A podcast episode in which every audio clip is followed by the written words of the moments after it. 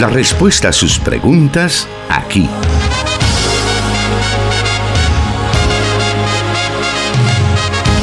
En Solución Bíblica. Comenzamos.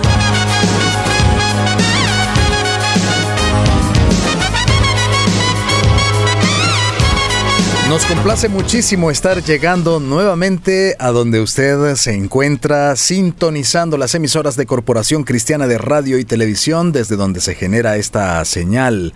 Plenitud Radio 98.1 FM para Santa Ana y Sonsonate, enlazados con 100.5 FM Restauración, también 1450 AM Restauración San Miguel. Y se unen a nosotros también nuestros hermanos en Guatemala del 89.1 Cielo FM FM. Gracias por estar ya conectados con nosotros para que juntos aprendamos de la palabra de Dios a través de las preguntas que usted nos envía semana a semana, las cuales son respondidas a la luz de la Biblia por el pastor Jonathan Medrano, quien ya está con nosotros. Bienvenido, pastor. Muchas gracias, hermano Miguel. Un saludo a todos nuestros oyentes que en diferentes partes del país y también del mundo están pendientes de la señal que se genera desde Plenitud Radio 98.1 FM para el occidente del país.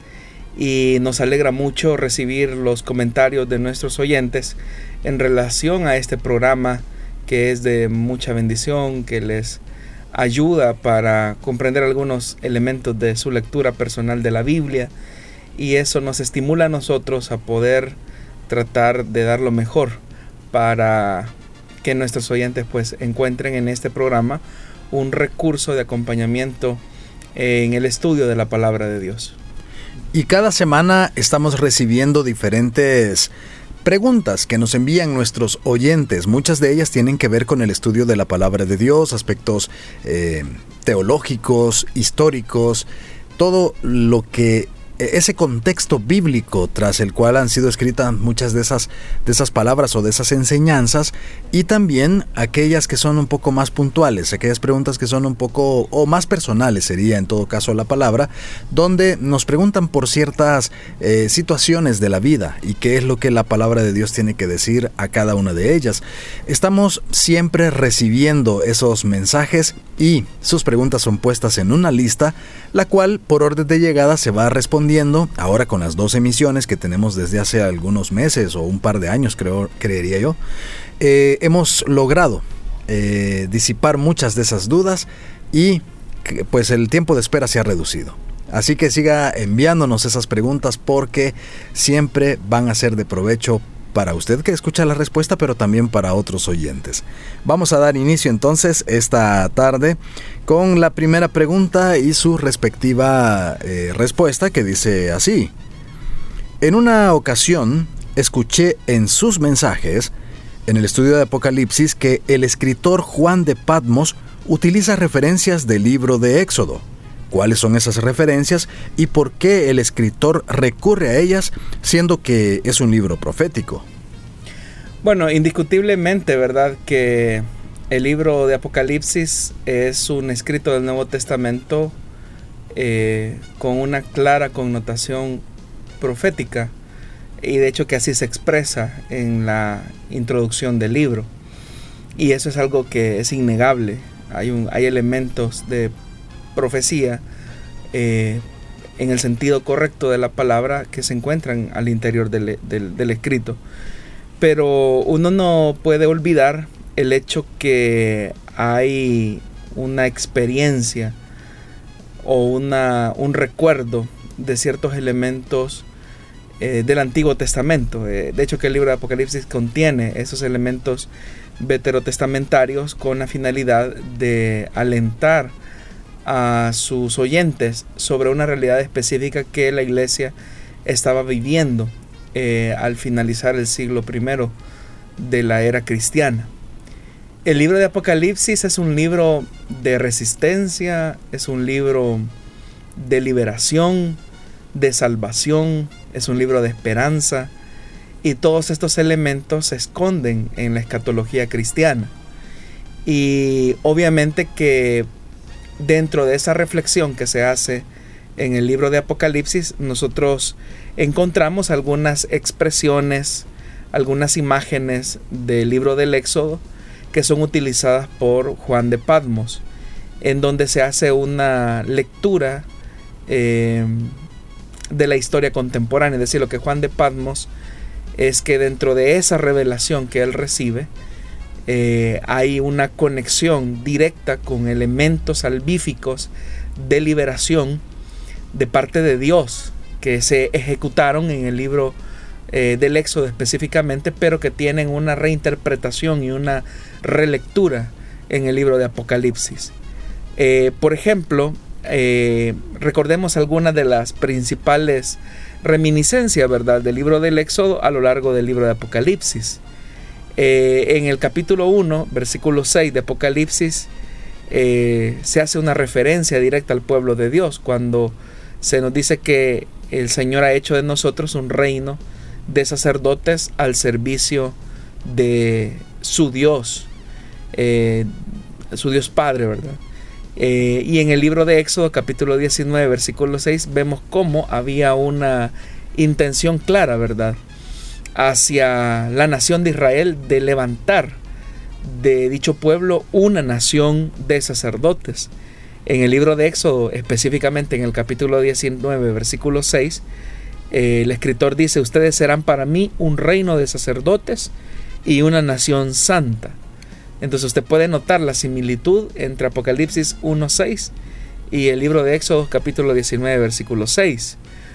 ¿Qué no decir, verdad? De más adelante en el versículo 8, siempre dentro de ese capítulo 1 de Apocalipsis, donde el Señor dice, ¿verdad? Yo soy el alfa y la omega, eh, el que es, el que era, y el que ha de venir, el Todopoderoso.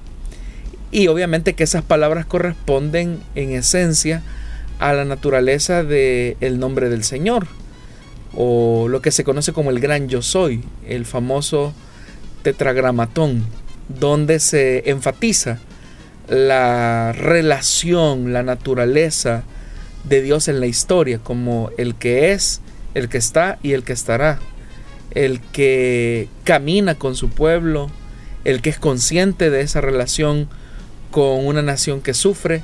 Y, esta, y esto cómo se conecta con el libro de Apocalipsis.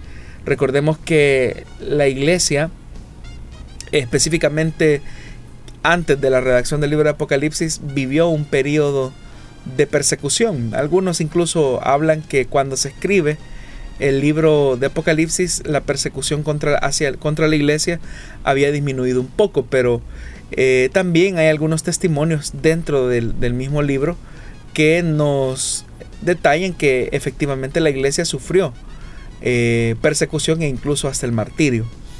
Entonces que Dios se presente o el Señor se presente utilizando este nombre divino, obviamente habla del acompañamiento de liberación que Dios está llevando con su pueblo, una liberación salvífica, escatológica.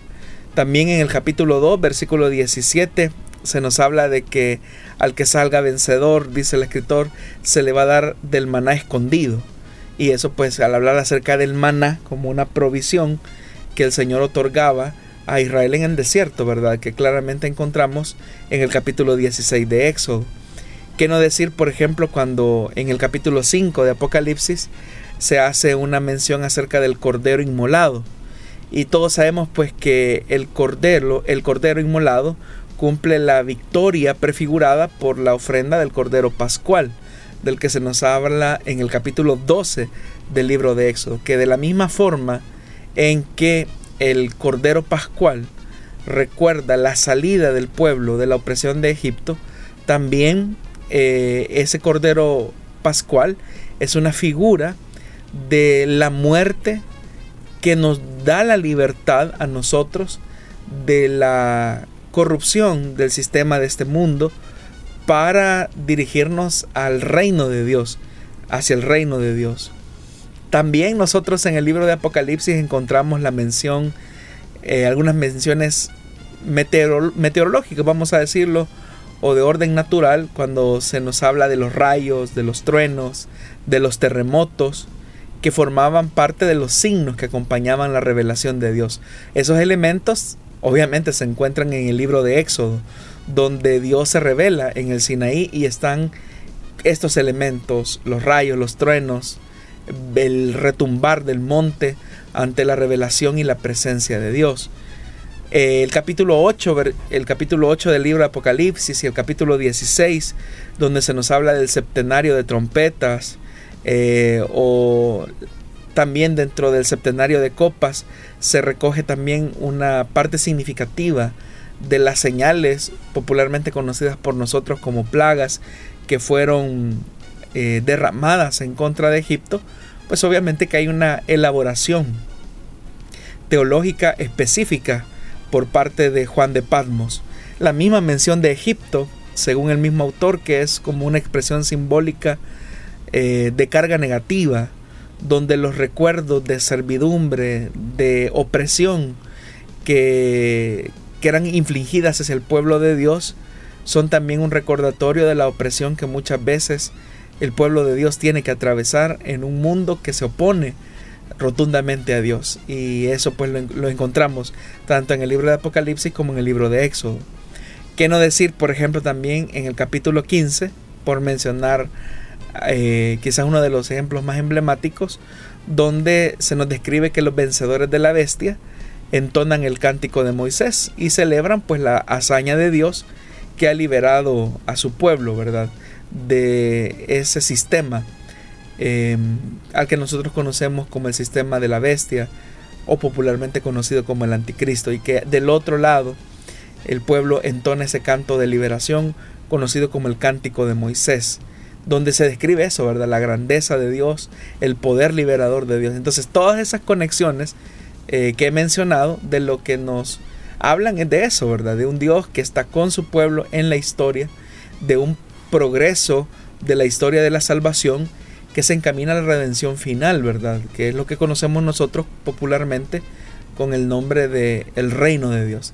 Entonces cuando uno lee todas estas figuras en el libro de Apocalipsis, uno pues repara siempre en lo mismo, que dentro de esa visión escatológica de Juan hay una relación estrecha entre la realidad histórica que el pueblo está viviendo y la esperanza futura que se está construyendo progresivamente. No es que eh, vamos a llegar un día, sino que se está construyendo progresivamente y obviamente que es una historia que no es perfecta, que no está libre de problemas, que no está exenta de dificultades, sino que es una historia llena de dramatismo, de persecución, pero donde al final, como el libro de Apocalipsis plantea, el bien terminará imponiéndose sobre el mal y la victoria del Cordero establecerá una nueva relación entre los seres humanos, la creación y todo el orden establecido por Dios para gloria y honra de su nombre. Es cierto, pastor, que el libro de Apocalipsis fue escrito pensando en la iglesia del momento eh, todas las tribulaciones y toda la situación y que toda la esperanza y todos los símbolos eran, primero los símbolos eran en relación al tiempo en que estaba viviendo eh, Juan cuando escribió el Apocalipsis y que efectivamente se cumplió lo que Apocalipsis decía en ese momento para la iglesia de ese momento y que a lo mejor ah, la iglesia cristiana tomó el Apocalipsis también para adaptarlo a sus enseñanzas respecto al futuro de la, de la eternidad. Bueno, vamos a comenzar con lo último. El libro de Apocalipsis tiene un sentido de reserva dentro del texto, porque hay que recordar que claramente nos habla de un contenido escatológico eh, que está por cumplirse, ¿verdad? Que está también eh, hacia el futuro. Es verdad que hay ciertos elementos históricos, como por ejemplo el septenario, de, el septenario de las, de las iglesias, las siete iglesias que aparecen ahí, o sea que fueron iglesias reales que se ubicaron en Asia, pero que no significa que solamente hayan existido esas siete iglesias en Asia. O sea, porque hay otras iglesias que estaban ubicadas en Asia y que no se mencionan dentro de ese septenario. O sea, la, intencionalidad de que sea siete es porque esto expresa que la iglesia tarde o temprano va a alcanzar la madurez de, para la cual el Señor la constituyó esa madurez de perfección, porque eh, como la misma palabra nos enseña, ¿verdad? En la carta de los hebreos, que con una sola ofrenda, Él hizo perfectos a los que está perfeccionando. Eso implica de un progreso. Entonces, cuando Juan de Patmos escribió estas siete eh, copias del libro de Apocalipsis, eh, porque hubo, hubo siete copias que se distribuyeron entre las siete iglesias específicamente, eh, obviamente que las iglesias comprendieron los simbolismos, comprendieron la numerología o lo que se conoce más técnicamente como la gematría. ellos eh, entendían claramente el significado de un símbolo. No es cierto eso que las personas dicen que el libro de Apocalipsis es un libro cifrado de, en el que solamente algunos tenían la capacidad de descifrar, valga la redundancia, el contenido del mensaje. No, eh, cuando se hablaba de la bestia, por ejemplo, los cristianos del siglo primero que leían ese contenido claramente sabían a quién se estaba refiriendo. Eh, que es obviamente que todos conocemos, bueno, hay dos bestias, ¿verdad? Una que emerge de, las profundidades del mar, ¿verdad?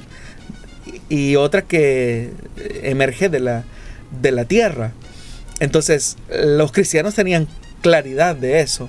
Los cristianos, por ejemplo, también tenían claridad de lo que expresaba el famoso eh, sello de la bestia, eh, que no era un sello literal, ¿verdad? Sino que es un sello em, que expresa la filosofía por el cual está constituido ese sistema diabólico y perverso que se construye sobre la base de la opresión, de la injusticia, del pecado, de la corrupción. Entonces los cristianos lo entendían claramente porque también había una corriente por ahí. Hoy los estudios de, los especialistas van descubriendo algunos elementos interesantes en donde existía la idea por parte de algunos grupos que estaban al interior de las iglesias donde se podía, digamos, tener cierta flexibilidad con, las prácticas del imperio, de idolatría, por ejemplo, y pues tener la comunión con los hermanos, ¿verdad? Siempre y cuando eso, eso garantizara, eh, digamos, el comercio, garantizar el comprar y vender, pues no habría problema, ¿verdad? Entonces se podía participar de los cultos idolátricos, aunque yo en el fondo sé pues que estos solo son eh, cultos que los ídolos nada son. O sea, muchos cristianos justificaban su participación en esos conglomerados comerciales que muchos de ellos eran de tipo idolátrico. Entonces ellos decían, no, yo sé que los ídolos nada son, yo sé que el Señor es el único eh, Dios verdadero, pero yo participo eh, porque es la, única forma que yo tengo de comprar y vender, que es lo que se expresa precisamente en el libro de Apocalipsis. Entonces, pero esa realidad que le tocó que vivir a la iglesia en el siglo I no es una realidad ajena a las condiciones que estamos viviendo hoy en día, donde para acceder muchas veces al mercado, eh, las personas tienen que vender sus principios. Y muchas veces en esa venta de principios se pisotea la vida, se pisotea eh, el orden establecido por Dios, hay una rebelión abierta de idolatría en todo ese sistema. Entonces todos esos elementos son el sello distintivo de la bestia, ¿verdad? Y obviamente que como el texto tiene una reserva de, sentido, eh, esto pues se extiende, ¿verdad? Hasta que el Señor finalmente termine constituyendo su reino perfecto. Eh, nada menos esta semana que estábamos estudiando el libro de Apocalipsis acá el día martes, se hacía por ejemplo la relación que existe entre el capítulo 18 y el capítulo 19 de Apocalipsis. Y me recuerdo que mencionábamos algunas cosas. Uno, la destrucción de la prostituta comercial, que es la Babilonia comercial. Solo el capítulo 18 se nos habla, por ejemplo, de las endechas burlescas que aparecen ahí, los, los, famosos hay. Los hay que dicen los reyes al ver a Babilonia consumida por el fuego, el hay de los em, comerciantes que ya no pueden vender sus productos a estos reyes corruptos y los transportistas o los marineros, los que viven del negocio de trasladar las mercancías a estos comerciantes que a su vez eh, sirven a los reyes. Entonces son los tres ay, ay, ay que ahí hay pues un género literario que son el género de las endechas, son endechas burlescas propias eh, que también encontramos en el Antiguo Testamento. Y es más, cuando uno lee ese pasaje, uno nota claramente la conexión que hay con pasajes, por ejemplo, de la profecía a la ciudad de Tiro, que era una ciudad, era una ciudad que se dedicaba al comercio marítimo, eh, que se dedicaba a transportar.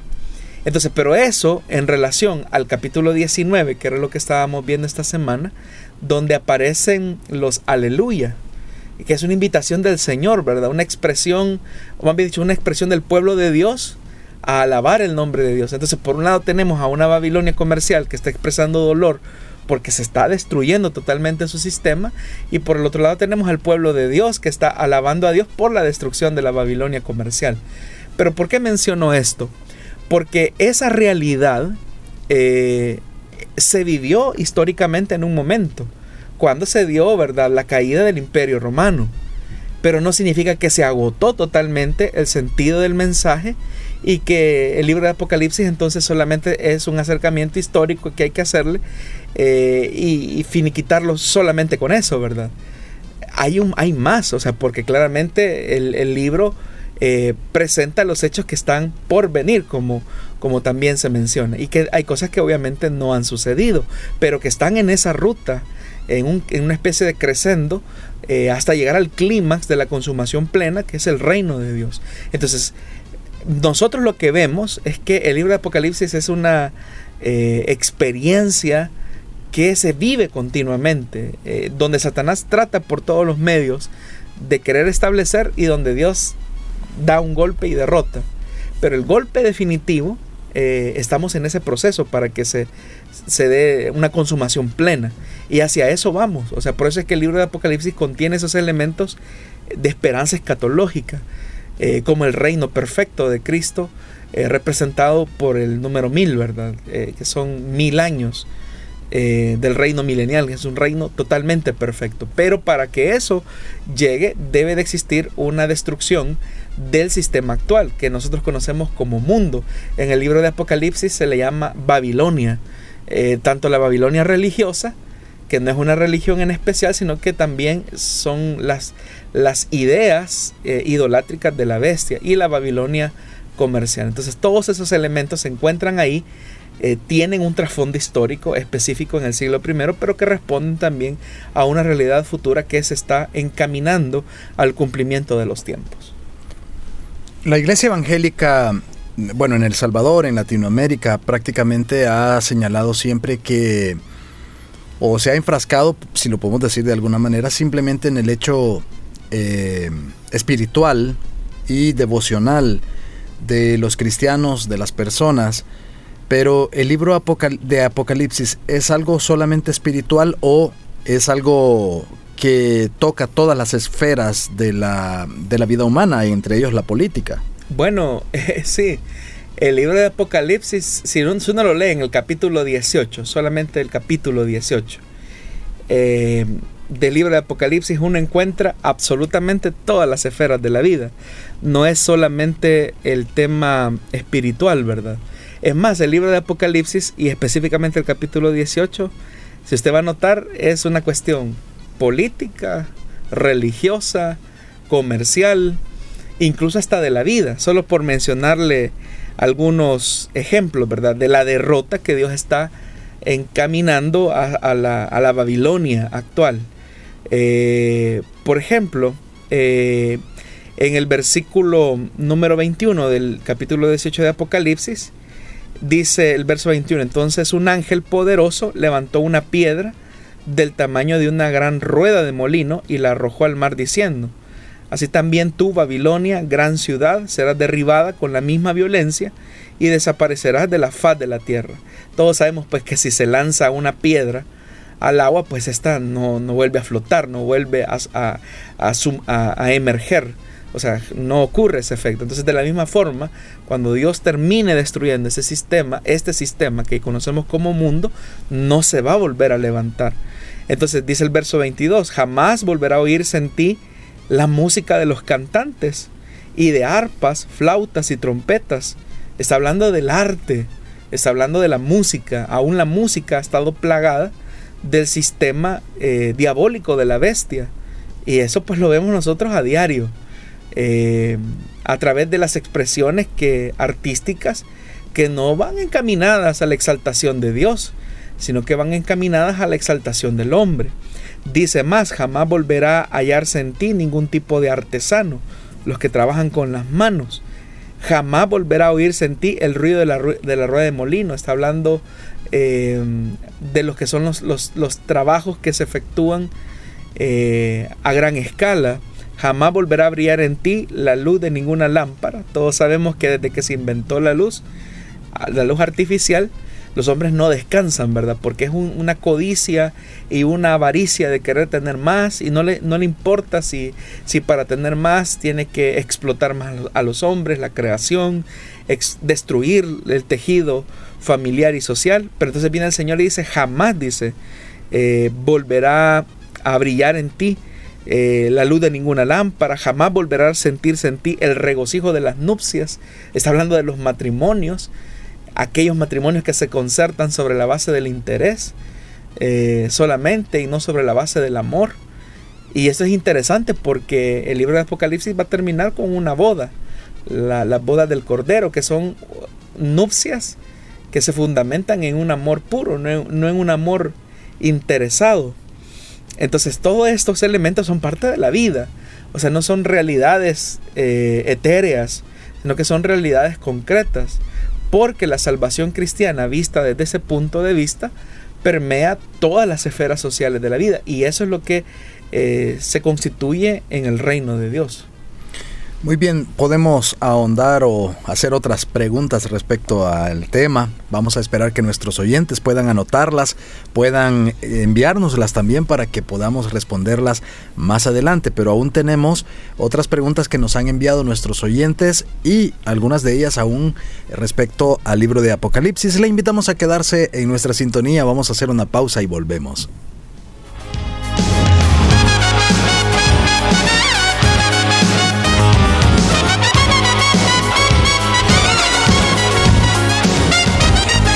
Escríbenos tus preguntas al número de WhatsApp de Plenitud Radio 503 7848 5605 y número de WhatsApp de Restauración 503 78 56 94 96.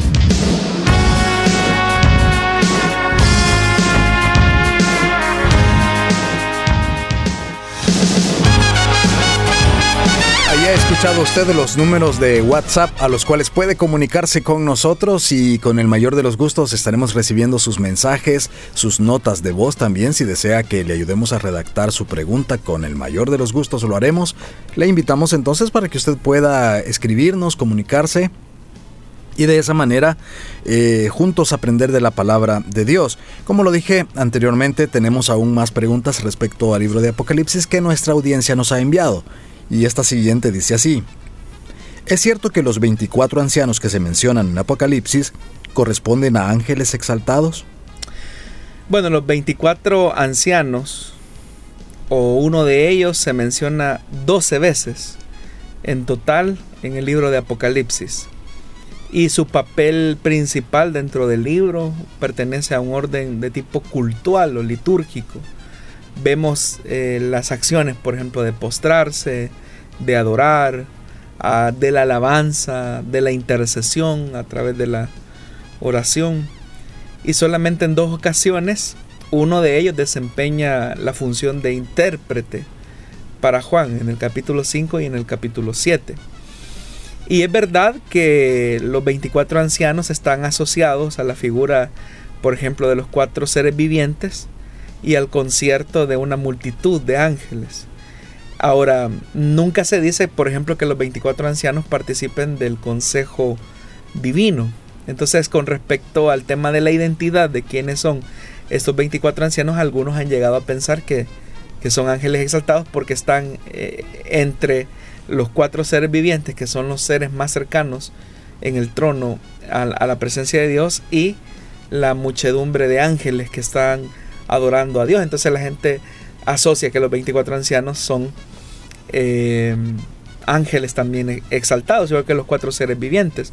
Pero en realidad, hermano, al hacer una exégesis adecuada del texto en torno a la identidad de ellos, si se trata de ángeles o de seres humanos, y si se trata de seres humanos, ¿quiénes son? Eh, ¿Son personajes del Antiguo o del Nuevo Testamento? ¿Y, qué tiene que ver la cifra 24? La respuesta más adecuada eh, por la aproximación que se hace al texto es que en realidad estos no son, no son ángeles exaltados, como el oyente pregunta, sino que son seres humanos eh, que obviamente al estar representados como ancianos, nos habla de la madurez a la que han llegado.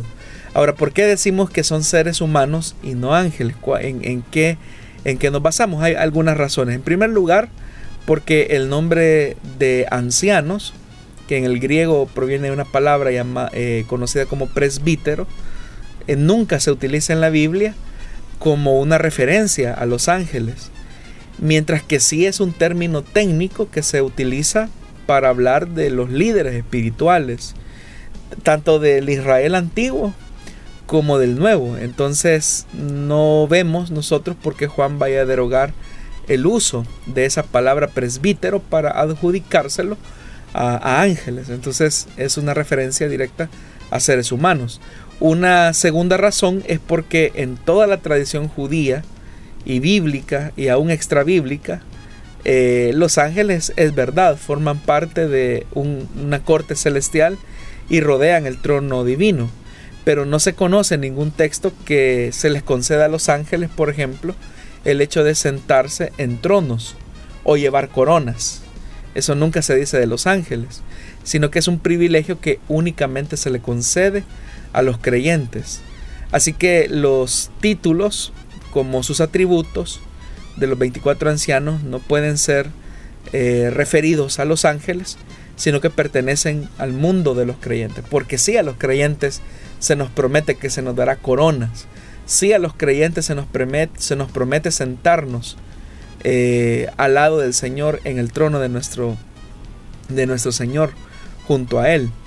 Entonces, pero se plantea una segunda cuestión al respecto y es si son creyentes, estos pertenecen a los primeros eh, creyentes, digamos, de la alianza del Antiguo Testamento, pertenecen a la nueva alianza, o sea, eh, o se trata de los patriarcas, o eh, hombres piadosos del Antiguo Testamento, o son hombres piadosos del Nuevo Testamento, son patriarcas, son profetas. ¿Quiénes son esos 24 ancianos? Son seres humanos, ya dijimos, pero en realidad ellos representan a la iglesia.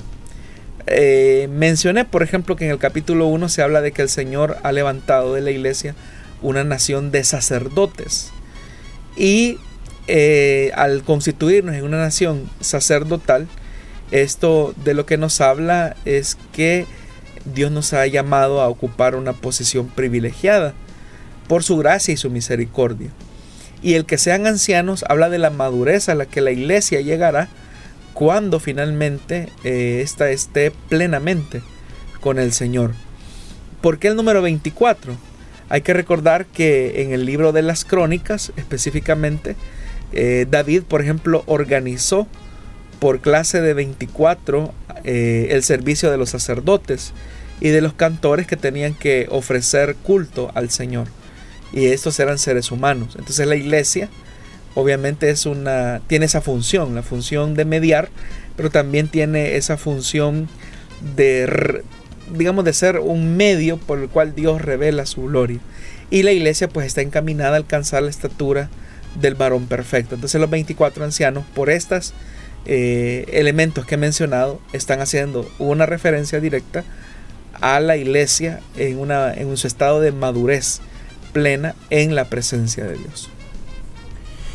Hablando acerca de los ángeles, dejando tal vez el tema del libro de Apocalipsis, pero ya hablando respecto a los ángeles, otro oyente ha preguntado, ¿los ángeles tienen personalidad o son seres impersonales?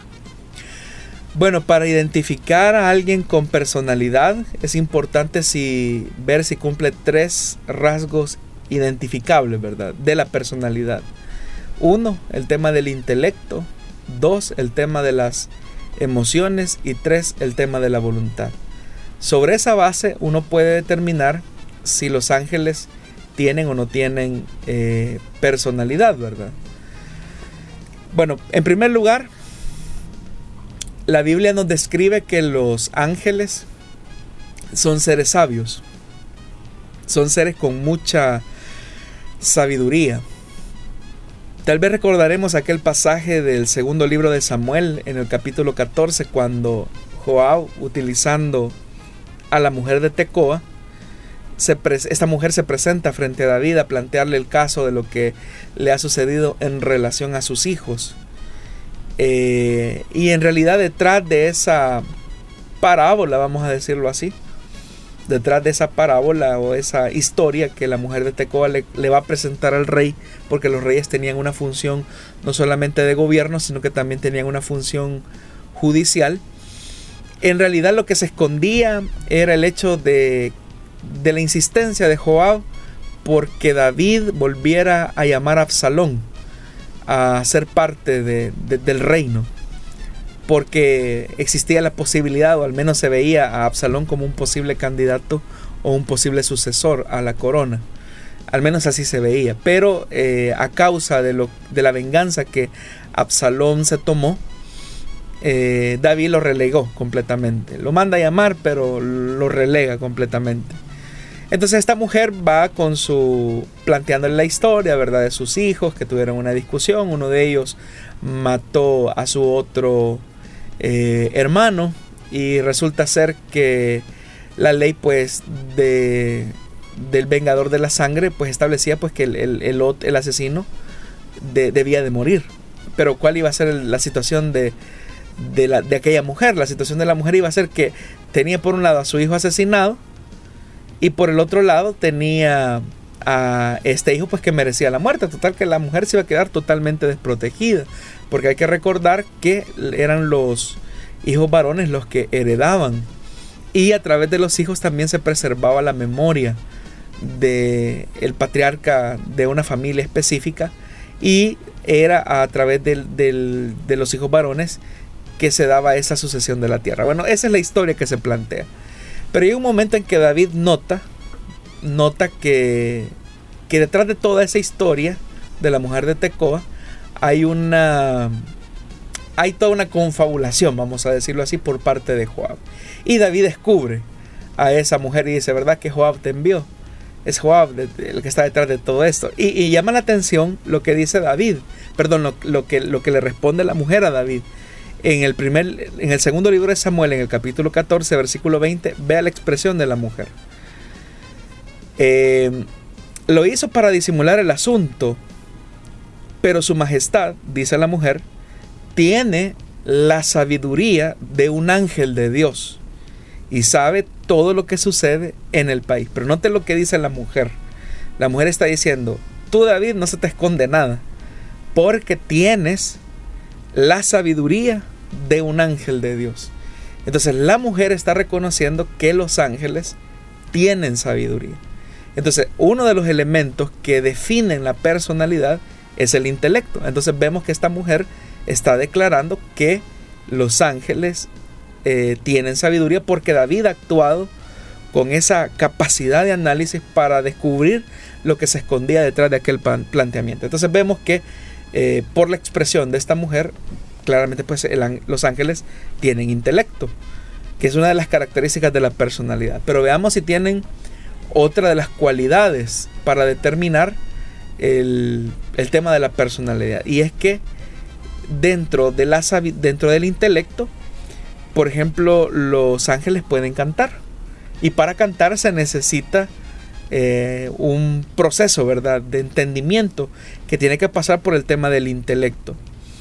Bueno, en el Evangelio de Mateo, en el capítulo 28, eh, ellos claramente pues perdón, el Evangelio, eh, perdón, el libro de Job, capítulo 38 más bien, versículo del 4 al 7, dice que es la, confrontación de Dios a la a, Job, ¿verdad? Porque ha actuado neciamente. Dios entonces le dice del verso 4, ¿dónde estabas cuando puse las bases de la tierra? Dímelo. Si de veras sabes tanto, seguramente sabes quién estableció sus dimensiones y quién tendió sobre ellos la, cinta de medir. ¿Sobre qué están puestos sus cimientos? ¿O quién puso su piedra angular? Oiga esto, verso 7 del capítulo 38 de Job. Mientras cantaban a coro las estrellas matutinas y todos los ángeles gritaban de alegría. El Señor le está diciendo a Job, ¿dónde estabas tú cuando los ángeles estaban cantando mientras yo estaba creando todas las cosas? Y obviamente que para cantar se necesita el uso del intelecto. Otro pasaje que nos demuestra el intelecto de los ángeles, que es una de las características de la personalidad, es la capacidad de conversar. En el Evangelio de Mateo, hoy sí, capítulo 28, versículos del 5 al 7, dice, el ángel dijo a las mujeres, este es domingo de resurrección, no tengan miedo, sé que ustedes buscan a Jesús, el que fue crucificado. No está aquí, pues ha resucitado, tal como dijo vengan a ver el lugar donde lo pusieron. Luego vayan pronto a decirle a sus discípulos, Él se ha levantado entre los muertos y va delante de ustedes a Galilea, allí lo verán. Ahora ya lo saben. Pero note lo que dice el verso 5, el ángel dijo a las mujeres, tuvieron la capacidad de conversar, de platicar con las mujeres y no solamente conversan con las mujeres, sino que les dan instrucciones precisas. Vayan pronto y comuníquenselo a sus discípulos. Una segunda característica para saber si los ángeles tienen personalidad es la capacidad de experimentar emociones. Si los ángeles cumplen esta, esta cualidad, pues ya vamos descubriendo que sí, los ángeles tienen eh, personalidad. Por ejemplo, en el Evangelio de Lucas capítulo 15, versículo 10, el Señor dice lo siguiente, les digo que asimismo se alegra Dios con sus ángeles por un pecador que se arrepiente. Entonces vemos que Jesús está diciendo que cuando un pecador se arrepiente, no solo se alegra a Dios, sino que se alegran con Dios sus ángeles. Entonces significa que los ángeles tienen capacidad para expresar emociones, en este caso emociones de alegría. En tercer lugar, debemos de descubrir si los ángeles tienen voluntad. En, en la primera carta de Pedro, en el capítulo 1, versículo del 10 al 12, eh, se nos dice algo. Los profetas que anunciaron la gracia reservada para ustedes estudiaron cuidadosamente esta salvación. Querían descubrir qué tiempo y a cuáles circunstancias se refería el Espíritu de Cristo que estaba en ellos, cuando testificó de antemano acerca de los sufrimientos de Cristo y de la gloria que vendría después de estos. A ellos se les reveló que no se estaban sirviendo a sí mismos, sino que les servían a ustedes. Hablaban de las cosas que ahora les han anunciado los que les predicaron el Evangelio por medio del Espíritu Santo enviado del cielo. Aún los mismos ángeles anhelan contemplar esas cosas. Vea que los ángeles tienen el deseo de querer entender todo lo relacionado a la salvación, pero el desear algo parte del hecho o el anhelar algo parte del hecho de la voluntad, de la decisión, de algo que yo quiero hacer, de algo que yo quiero entender. Entonces, podemos notar que por todas estas evidencias bíblicas, entonces los eh, ángeles sí tienen personalidad. Dios no los creó como robots, como máquinas, eh, los diseñó con voluntad propia. Y tiene cada uno de los ángeles una personalidad específica porque notamos lo que la Biblia dice, que tienen intelecto, emociones y voluntad. Muy bien, haremos una pausa en estos momentos y luego estaremos revisando también lo que usted nos dice a través de las redes sociales. Manténgase pendiente.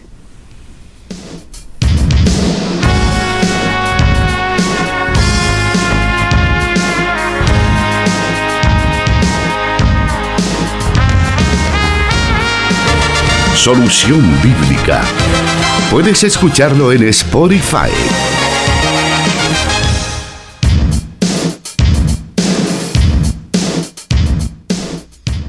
Colocamos por orden de llegada en una lista y así son respondidas. Usted a lo mejor ya hizo algunas preguntas o varias y ya ha escuchado su, su respuesta, pero necesitamos seguir aprendiendo. Así que esto no se detiene, le hacemos la invitación para que siga, siga usted estudiando la escritura y en el momento que usted lo desee puede hacer su consulta, que con el mayor de los gustos le trasladamos esa pregunta al pastor Jonathan Medrano, como es el caso de la siguiente pregunta que nos han hecho nuestros oyentes, la cual dice así.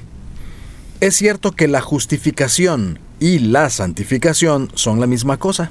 No, para nada. Sin embargo, uno no puede negar que la justificación y la santificación están íntimamente ligadas la una con la otra, ya que ambas realidades son beneficios que se disfrutan en virtud de estar conectados o ligados o en unión con Cristo. No obstante, la santificación no debe de confundirse con la justificación, ni reducir la justificación eh, a la santificación como lo hace la teología católica romana, ¿verdad? Que ellos sí entienden que la justificación se alcanza por medio de la santificación.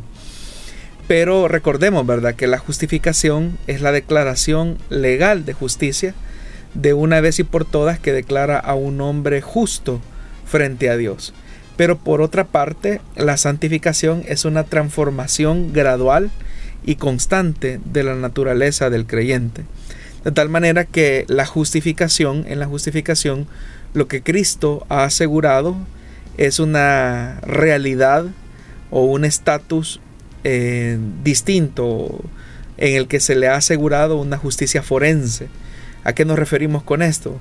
Eh, al hecho de que éramos pecadores, éramos hijos de ira, no merecíamos absolutamente nada de Dios, pero gracias a lo que Jesús alcanzó por nosotros, la justicia y la santidad de Cristo nos fue imputada a nosotros y nosotros, eh, o me he dicho, a Jesús se le imputó nuestro pecado. Entonces, al, darse ese, ese cambio, es que nosotros somos declarados justos frente a Dios, no por nuestros méritos, sino por los méritos de Cristo. Tanto la justicia, que es la vida santa de Jesús, como eh, la, la, santidad, ¿verdad? La posición de la santidad posicional, Dios nos las otorgó por medio de la justificación, donde se nos imputó a nosotros la santidad de Jesús y la justicia de Jesús. Y eso fue posible porque a Él se le imputó nuestros pecados y de esa forma fue que Dios nos declaró justos. Una vez que hemos sido declarados justos por lo que Cristo logró por nosotros, es que queda, eh, somos apartados y consagrados para Dios para tener una vida santa, porque tenemos que hacer mérito de lo que Cristo ha hecho por nosotros. Entonces la justificación y la santificación, aunque están íntimamente ligadas, no son la misma cosa, como la Iglesia Católica Romana lo sostiene, sino que son dos realidades distintas que se tienen por gracia en virtud de estar en íntima o en virtud de estar conectados o unidos a Jesús, a su sacrificio y a, y a los beneficios que se lograron por medio de ese sacrificio. Vamos a continuar y vamos a aprovechar los minutos que restan para poder escuchar una siguiente pregunta de nuestra audiencia.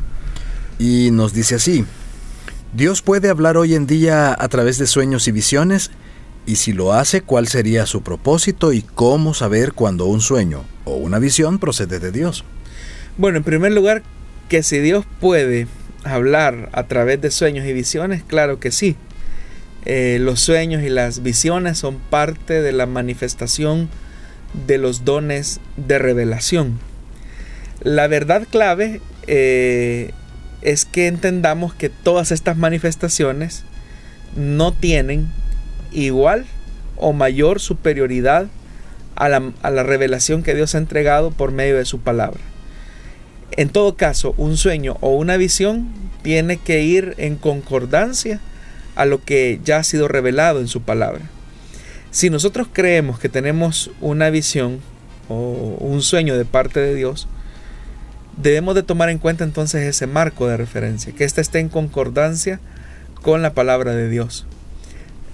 De tal manera que si uno cree que ha recibido un sueño, una visión de parte de Dios, pues el Señor dará el significado tal cual. O sea, uno no duda de, o me había dicho, Dios no, no está jugando a las adivinanzas para que nosotros preguntemos y qué habrá querido decirme el Señor a través de esto, o qué es lo que se escondía detrás de este sueño que yo tuve. Si usted ya duda de ese sueño, si usted ya duda de esa visión, claramente yo le podría decir, no, no es de Dios, porque lo está dudando. Pero cuando hay un sueño de Dios, cuando hay una visión de parte de Dios, uno no tiene duda, porque sabe que tiene esa convicción, tiene una convicción clara. Entonces, ¿cómo saber cuando ese sueño o esa visión proviene de Dios? En primer lugar, tiene que entrar en, una concordancia con la revelación de la palabra de Dios. Ningún sueño, ninguna visión está por encima del orden revelado. En segundo lugar, Dios pone una convicción clara de lo que significa o el sentido que tiene un sueño o una visión en específico. Eso lo vemos claramente atestiguado en el Antiguo y en el Nuevo Testamento. Y en tercer lugar, ese sueño, esa visión tiene un fiel cumplimiento eh, y no es una aproximación o un creo que significa esto o, hay una generalidad. No, cuando hay una visión, cuando hay un sueño, siempre hay algo muy específico, muy puntual de parte de Dios que uno pues no, no, no tiene dudas al respecto. Aprovechamos para una siguiente pregunta que nos han enviado y dice así.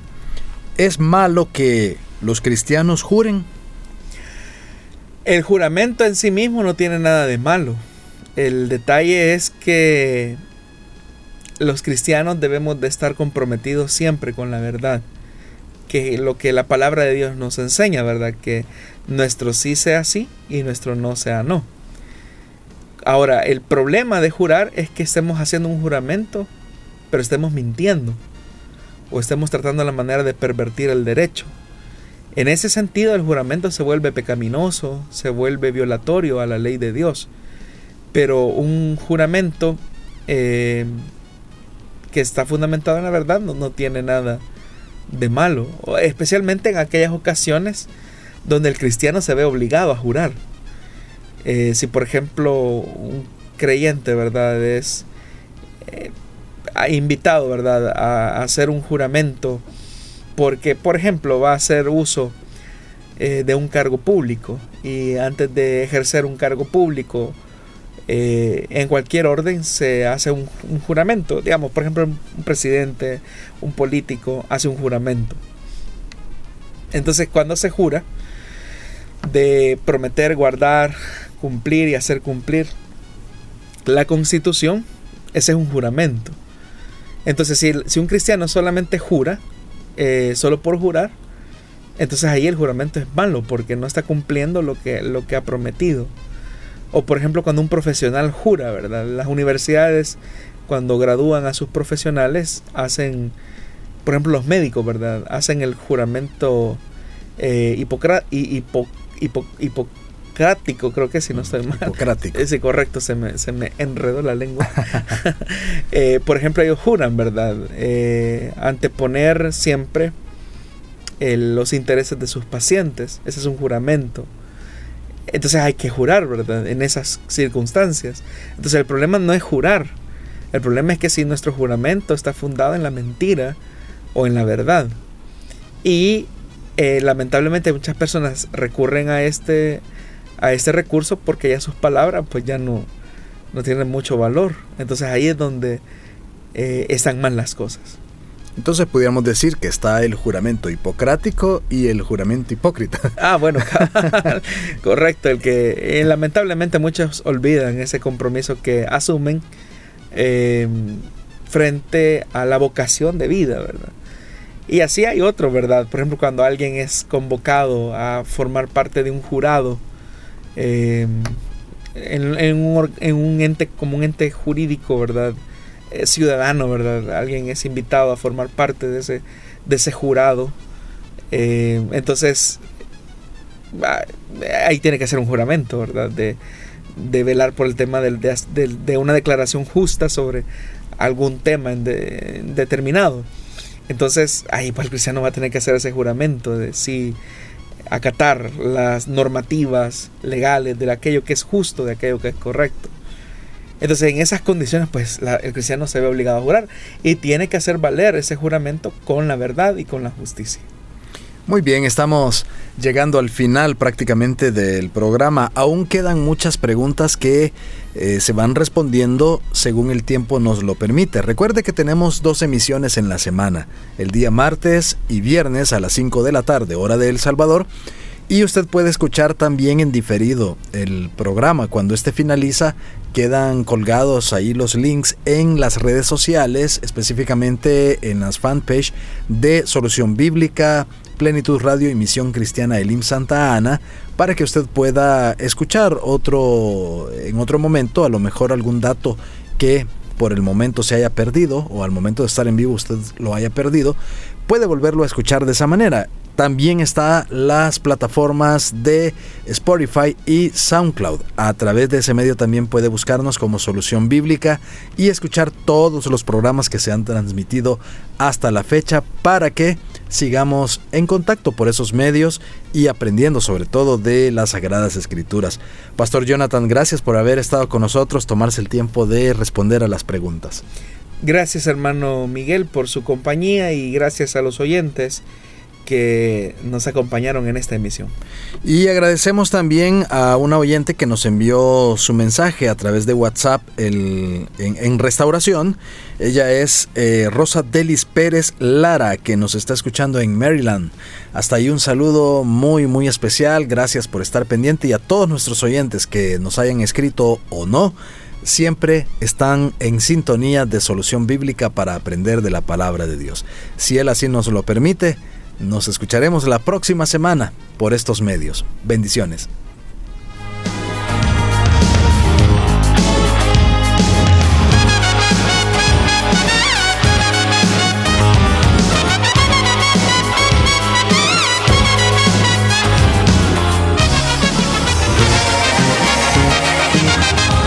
Dios da la sabiduría y el conocimiento. Solución bíblica. Hasta el próximo programa.